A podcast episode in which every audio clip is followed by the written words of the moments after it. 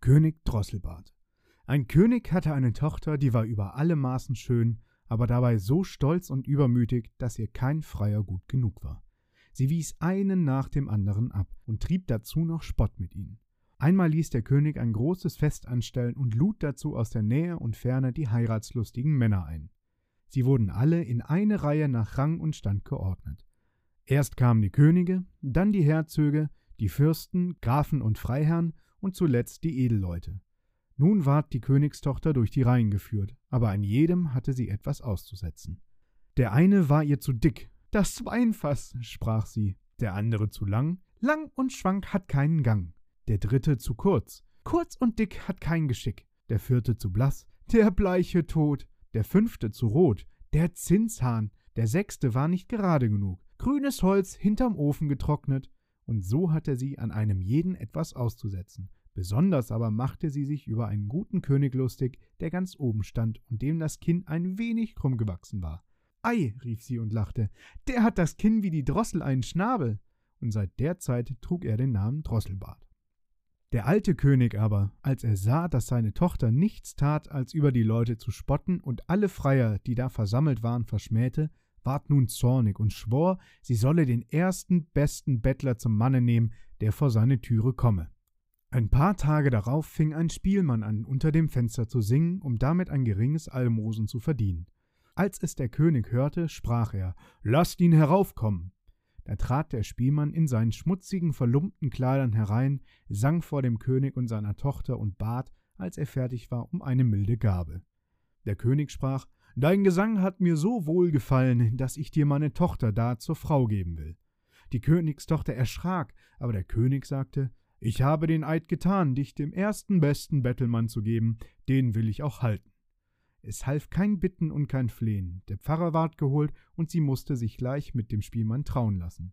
Als das geschehen war, sprach der König Nun schickt sich's nicht, dass du als ein Bettelweib noch länger in meinem Schloss bleibst. Du kannst nun mit deinem Mann fortziehen. Der Bettelmann führte sie an der Hand hinaus, und sie musste mit ihm zu Fuß fortgehen. Als sie in einen großen Wald kamen, da fragte sie Ach, wem gehört der schöne Wald? Der gehört dem König Drosselbart. Hättest du ihn genommen, so wär er dein. Ich arme Jungfer zart, ach, hätt ich genommen den König Drosselbart. Darauf kam sie über eine Wiese. Da fragte sie wieder, wem gehört die schöne grüne Wiese? Sie gehört dem König Drosselbart. Hättest du ihn genommen, so wär sie dein.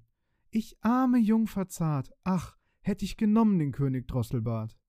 Dann kam sie durch eine große Stadt. Da fragte sie wieder, wem gehört diese schöne große Stadt? Sie gehört dem König Drosselbart. Hättest du ihn genommen, so wär sie dein. Ich arme Jungfer zart, ach, hätt ich genommen den König Drosselbart. Es gefällt mir gar nicht, sprach der Spielmann, dass du dir immer einen anderen Mann wünschest. Bin ich dir nicht gut genug? Endlich kam sie an ein ganz kleines Häuschen. Da sprach sie Ach Gott, was ist das Haus so klein? Wem mag das elende winzige Häuschen sein?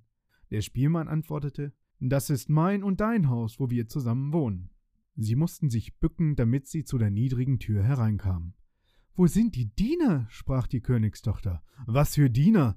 antwortete der Bettelmann. Du musst selber tun, was du getan haben willst. Mach nur gleich Feuer an und stell Wasser auf, dass du mir mein Essen kochst. Ich bin ganz müde. Die Königstochter verstand aber nichts vom Feuer anmachen und kochen, und der Bettelmann musste selber mit Hand anlegen, so dass es noch so einigermaßen ging. Als sie die schmale Kost verzehrt hatten, legten sie sich zu Bett, aber am Morgen trieb er sich schon ganz früh heraus, weil sie den Haushalt besorgen sollte. Ein paar Tage lebten sie auf diese Art schlecht und recht und zehrten ihren Vorrat auf. Da sprach der Mann Frau, so geht's nicht länger, dass wir hier zehren und nichts verdienen, du sollst Körbe flechten. Er ging aus, schnitt Weiden und brachte sie heim. Da fing sie an zu flechten, aber die harten Weiden stachen ihr die zarten Hände wund.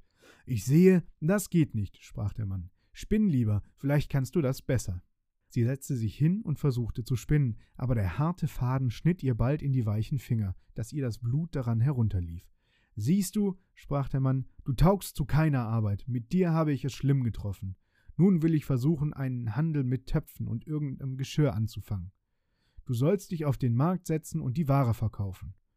Ach, dachte sie, wenn auf den Markt Leute aus meines Vaters Reich kommen und sehen mich da sitzen und verkaufen, wie werden sie mich verspotten? aber es half nichts, sie musste sich fügen, wenn sie nicht des Hungers sterben wollte. Das erste Mal ging's gut, denn die Leute kauften der Frau, weil sie schön war, gern ihre Ware ab und bezahlten, was sie forderte. Ja, viele gaben ihr das Geld und nahmen die Töpfe gar nicht mit. Nun lebten sie von dem Erworbenen. Nach einer Weile handelte der Mann wieder eine Menge neues Geschirr ein. Sie setzte sich damit an eine Ecke des Marktes und stellte es um sich herum und bot es an.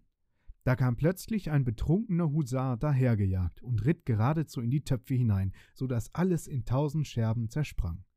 Sie fing an zu weinen und wusste vor Angst nicht, was sie anfangen sollte. Ach, wie wird es mir ergehen? rief sie. Was wird mein Mann dazu sagen? Sie lief heim und erzählte ihm das Unglück. Wer setzt sich auch an die Ecke des Marktes mit irgendeinem Geschirr? sprach der Mann. Lass nur das Wein, ich sehe wohl, du bist zu keiner ordentlichen Arbeit zu gebrauchen. Da bin ich im Schloss unseres Königs gewesen und habe gefragt, ob sie nicht eine Küchenmagd brauchen könnten, und sie haben mir versprochen, dich zu nehmen. Dafür bekommst du freies Essen. Nun ward die Königstochter eine Küchenmagd, musste dem Koch zur Hand gehen und die niedersten Arbeiten tun. Sie machte sich in beiden Taschen ein Töpfchen zurecht. Darin brachte sie nach Haus, was ihr von dem übrig gebliebenen zuteil ward, und davon nährten sie sich. Es trug sich zu, dass die Hochzeit des ältesten Königssohnes gefeiert werden sollte. Da ging die arme Frau hinauf, stellte sich vor die Saaltür und wollte zusehen. Als nun die Lichter angezündet waren und immer einer schöner als der andere hereintrat und alles voll Pracht und Herrlichkeit war, da dachte sie mit betrübten Herzen an ihr Schicksal und verwünschte ihren Stolz und Übermut, der sie erniedrigt und in so großer Armut gestürzt hatte. Von den köstlichen Speisen, die da ein- und ausgetragen wurden und von welchen der Geruch zu ihr aufstieg, warfen ihr Diener manchmal ein paar Brocken zu. Die tat sie in ihr Töpfchen und wollte es nach Hause tragen. Auf einmal trat der Königssohn herein, war in Samt und Seide gekleidet und hatte goldene Ketten um den Hals. Und als er die schöne Frau in der Türe stehen sah, ergriff er sie bei der Hand und wollte mit ihr tanzen, aber sie weigerte sich und erschrak, denn sie sah, dass es der König Drosselbart war, der um sie gefreit und den sie mit Spott abgewiesen hatte. Ihr Sträuben half nichts, er zog sie in den Saal. Da zerriss das Band, an welchem die Taschen hingen, und die Töpfe fielen heraus, dass die Suppe ausfloß und die Brocken umhersprangen. Und als das die Leute sahen, entstand ein allgemeines Gelächter und Spotten, und sie war so beschämt, dass sie sich lieber tausend Meter unter die Erde gewünscht hätte. Sie sprang zur Türe hinaus und wollte entfliehen, aber auf der Treppe holte sie ein Mann ein und brachte sie zurück.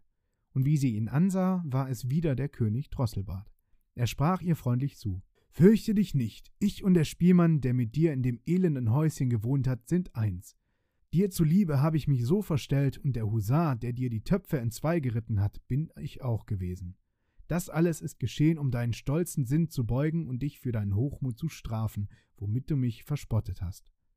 Da weinte sie bitterlich und sagte, Ich habe großes Unrecht getan, und ich bin nicht wert, deine Frau zu sein. Er aber sprach, Tröste dich, die bösen Tage sind vorüber, jetzt wollen wir unsere Hochzeit feiern. Da kamen die Kammerfrauen und zogen ihr die prächtigsten Kleider an.